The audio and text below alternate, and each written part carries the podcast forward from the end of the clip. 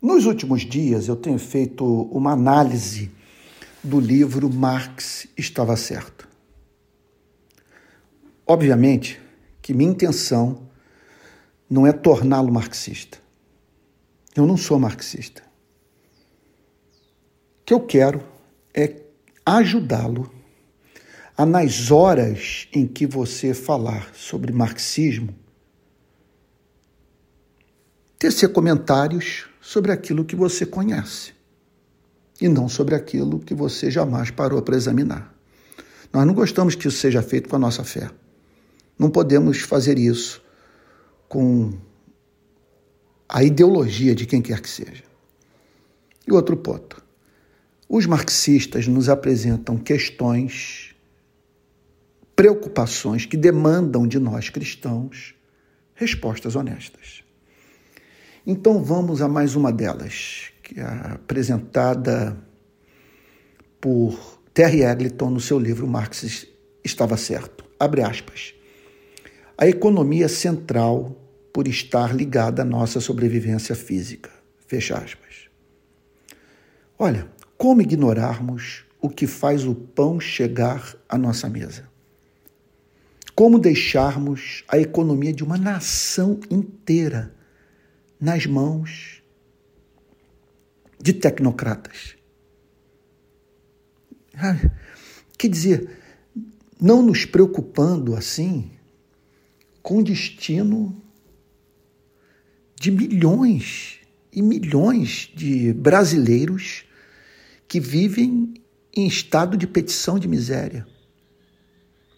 Numa sociedade profundamente desigual, como não nos preocuparmos com o fato de que a classe trabalhadora produz aquilo que não pode comprar?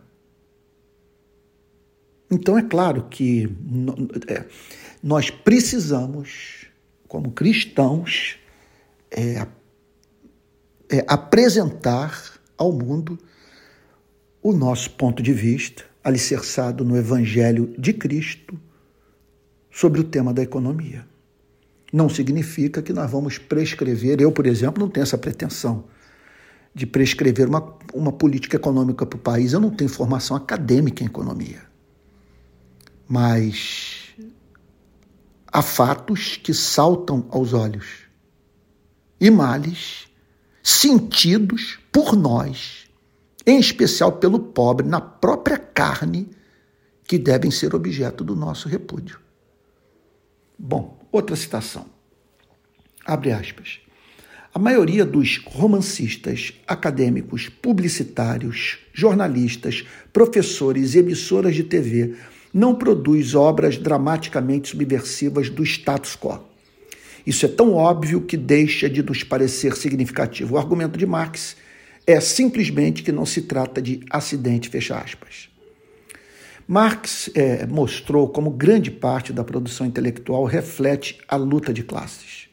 Não creio que explique tudo, mas certamente explica muito. Outra citação, abre aspas. Em termos amplos, a cultura, o direito e a política da sociedade classista estão ligados aos interesses das classes sociais dominantes. Aí Eliton cita Marx. A classe que é a força material governante da sociedade é ao mesmo tempo a força intelectual governante, fecha aspas. Em parte verdadeiro. Eu chamo essa crítica de chave para a hermenêutica das mudanças sociais e culturais. Vamos para outra citação de Eglinton. Abre aspas. A produção material distorce a política, o direito, a cultura e as ideias, contrariando a verdade ao exigir que, em lugar de simplesmente desabrocharem sozinhas, passem boa parte do tempo legitimando a ordem social prevalente, fecha aspas. Olha, nesse sentido, mais uma vez, eu não absolutizaria uma declaração como essa. Contudo, é importante sempre, sempre fazermos a seguinte pergunta: a, a quem fala sobre política, sobre direito, a quem exerce ou tenciona exercer influência é, sobre a cultura, aquele que nos apresenta uma ideia qualquer. Para quem essa norma, instituição, pessoa estão trabalhando?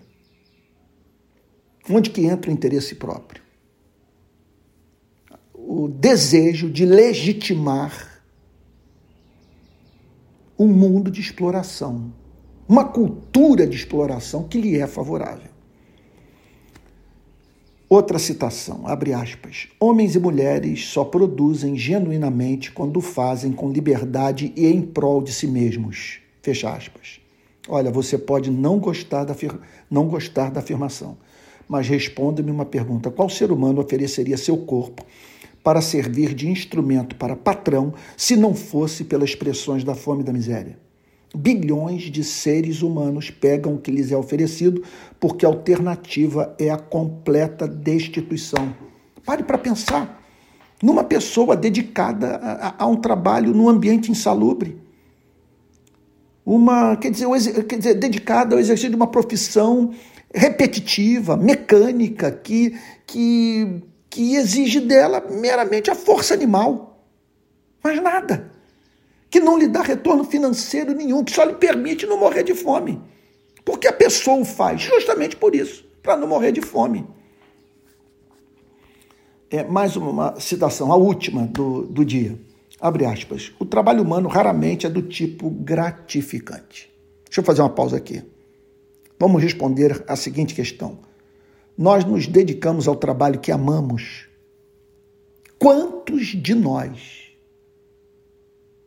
sentem-se cumprindo uma tarefa toda especial na sua atividade profissional é, e, e percebendo assim que está oferecendo o melhor de si, dando uma contribuição singular, a partir da singularidade da sua vida para a sociedade.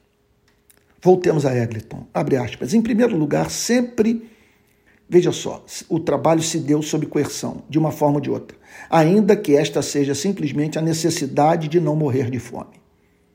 Em segundo lugar, ele é executado na sociedade classista e, por esse motivo, não como um fim em si mesmo, mas como meio gerador de poder e lucro para terceiros.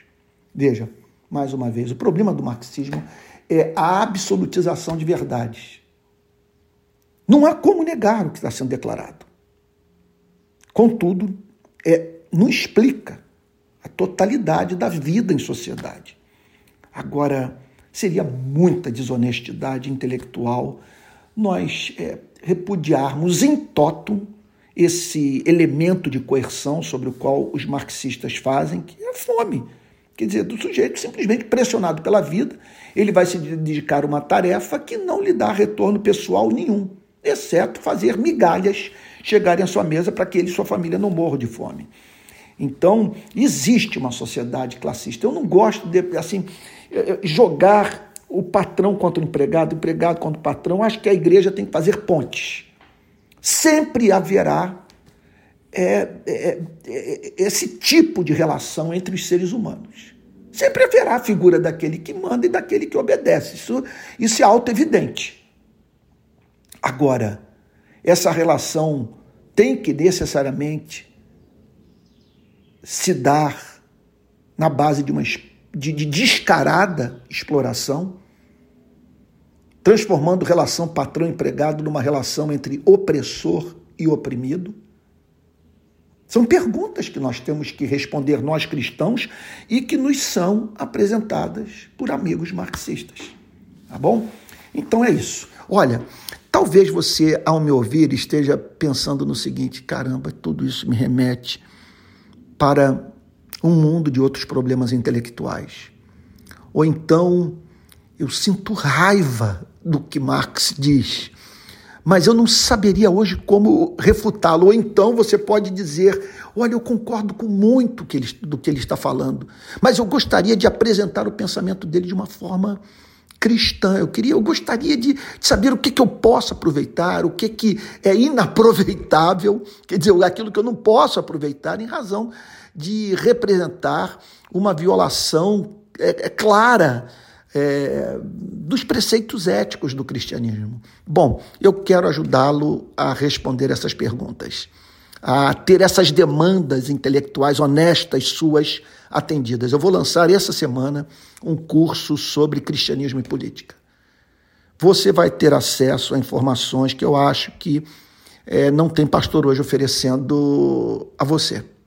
Eu trabalhei duro, são 45 aulas que o ajudarão a ver as grandes ideologias políticas, teorias econômicas à luz da fé cristã. É claro que não é um trabalho exaustivo, mas eu vou lhe dar subsídio para você ter um conhecimento, eu, eu diria, é, é, é, dos fundamentos dessas ideologias e como vê-las à luz da fé cristã.